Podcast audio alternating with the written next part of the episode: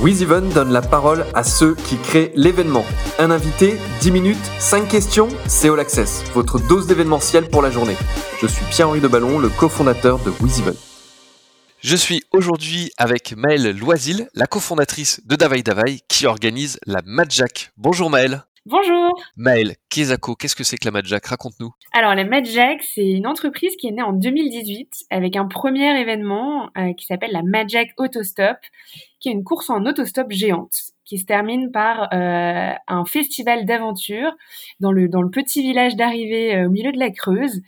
on a l'habitude de l'appeler le, Pékin Express sans les caméras et, et au fin fond des campagnes françaises. Euh, Aujourd'hui, depuis, cette première édition, la Majak, c'est donc des expériences d'aventure qui sont collectives et en autonomie, et à chaque fois liées à des destinations insolites et méconnues, euh, des territoires peu sollicités par le tourisme, euh, comme la Creuse ou encore la Picardie. Euh, depuis cette première édition, on a développé d'autres euh, univers, notamment l'univers du vélo avec la Magic Vélo et très bientôt l'univers de la randonnée et du trek avec la Magic Trek. Ok, et je crois qu'il y a une approche derrière aussi qui est un peu de repenser notre façon d'aborder le tourisme, nos déplacements. Ouais, exactement. Euh, nous, ce qu'on cherche à faire, c'est de favoriser une nouvelle façon de voyager, justement en sélectionnant des territoires qui n'ont pas forcément le vent en poupe, euh, où on n'aurait pas forcément l'idée d'aller en week-end, pour dire que justement il y a des choses merveilleuses à faire près de chez soi. Finalement, c'est un peu un, retour à l'essentiel. Je vais lire une phrase que tu nous as donnée en, en préparant l'interview. Tu dis Nous aimons jouer, nous perdre. Les routes à chicane, serrer les poings, les cartes d'antan, Poulidor et la lumière dans les arbres le matin, nous vivons pour faire confiance, le karaoké, se baigner dans des lacs, les balguinguettes et les petites secondes d'incertitude avant de basculer dans l'inconnu. En parlant d'inconnu, raconte-nous, toi, Maëlle, comment tu en es venue à créer cet événement et finalement être organisatrice de, d'événements? Alors, ce qui est drôle, c'est que je crois que j'ai toujours aimé organiser des choses, euh, en tout cas dans un premier temps avec mes amis. Euh, puis très vite, quand j'ai eu 18 ans, j'ai été bénévole euh, chaque année dans des festivals l'été. Euh, en fait, j'aimais beaucoup l'expérience d'être de l'autre côté de la barrière, l'adrénaline, euh, de, de voir l'événement prendre vie euh, avec tous les, tous, les participants, tous les festivaliers. et ce qui m'a amené à créer la Magic, en fait, c'est un voyage que j'ai fait pendant mes études. J'ai eu l'occasion de partir six mois avec une amie en stop. On est parti de Paris, on est allé jusqu'à Pékin, puis on est revenu à Paris. Euh, donc euh, chouette, chouette expérience évidemment euh, remplie de, de, super belles rencontres. Et quand je suis rentrée, euh, bah, j'avais hyper envie de partager l'expérience que j'avais vécue. Et en fait, c'est à ce moment-là que j'ai rencontré Vincent, qui est aujourd'hui mon associé, qui avait déjà cette idée de, de course en stop en tête, et donc on a décidé de se lancer. Tu disais aussi que tu aimais ce côté où on voit les festivaliers, on voit cet événement se monter. quel est l'événement le plus marquant pour toi ou que tu apprécies le plus finalement quand, quand tu produis ces événements? Je crois que le moment le plus fort pendant les événements, c'est un peu ce moment où tu relâches la pression. En général, c'est à la fin de la dernière soirée, vers 2-3 heures du matin, où tout est tout, tout roule, tout est lancé. En fait, il n'y a plus forcément besoin de, de nous. Euh, et on prend enfin le temps de, de, se poser, de faire un tour du site, de boire une bière. Euh, c'est aussi ce moment-là où on a le temps euh, enfin d'échanger. Et je me rappelle euh, notamment d'un moment assez précis euh, lors de d'une des premières Magic en stop, où j'ai eu l'occasion d'échanger avec le maire du village qui nous accueille, qui s'appelle Gilles. Donc ça fait déjà trois ans qu'on fait l'arrivée de la Magic dans son petit village, qui est d'ailleurs un petit village de, moins de 500 habitants euh, et nous, on arrive à, à 2000, 3000 euh, autostoppeurs, donc c'est quand même un gros un gros événement. Euh, et c'est vrai que c'est assez émouvant en fait euh, d'échanger avec lui à ce moment-là parce que euh, il m'a partagé le fait que qu'il était super content de voir tous ces jeunes arriver dans son village, euh, que c'est un événement qui compte beaucoup pour le territoire, euh, qu'il est aussi super heureux de voir vivre ce lieu, qui est un peu un lieu emblématique du village. Donc c'est le camping municipal, mais qui était un, un, lieu qui rassemblait des jeunes pendant la guerre froide. Donc euh, ça fait revivre un petit peu le lieu. Euh, et puis grand bonheur de voir le lendemain tous les participants qui rentrent chez eux et qui disent ah ben en fait la Creuse c'est ouf. C'est beau. en fait c'est sympa. et ça, ouais, je crois que c'est c'est une grande satisfaction d'avoir réussi à peut-être changer un peu le, la vision euh, de ces territoires.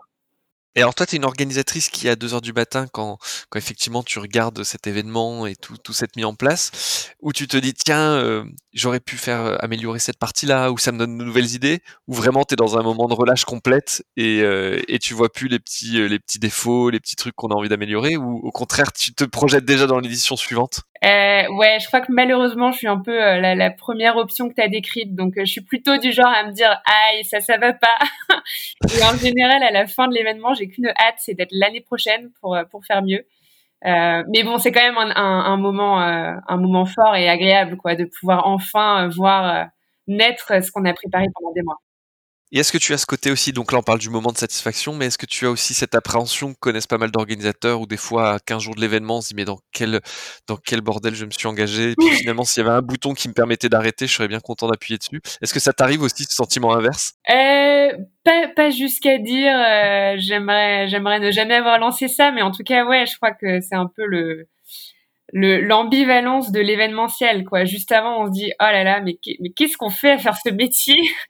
Euh, et puis évidemment à la fin euh, ça, ça justifie tout et on n'a qu'une envie c'est de recommencer. On a envie de recommencer. Cette année elle a été un peu particulière. Raconte-nous comment euh, vous avez réussi à, à, à vous orienter finalement en 2020 et, et comment les événements se sont ou non déroulés? Alors c'est vrai que c'était une année très compliquée. Nous on avait prévu quatre événements à la base. On en a fait qu'un on n'a fait qu'un seul fin août, c'était la Majak Vélo. Euh, et malheureusement, on a eu. Alors la, la Vélo rapidement parce qu'on t'a parlé de la partie ouais. autostop, mais vélo, raconte-nous un petit peu le concept aussi. La Majak Vélo, c'est euh, deux jours d'aventure à vélo et une fête de village à l'arrivée. la première édition et la deuxième d'ailleurs qui s'est tenue en 2020, c'était direction Picardie.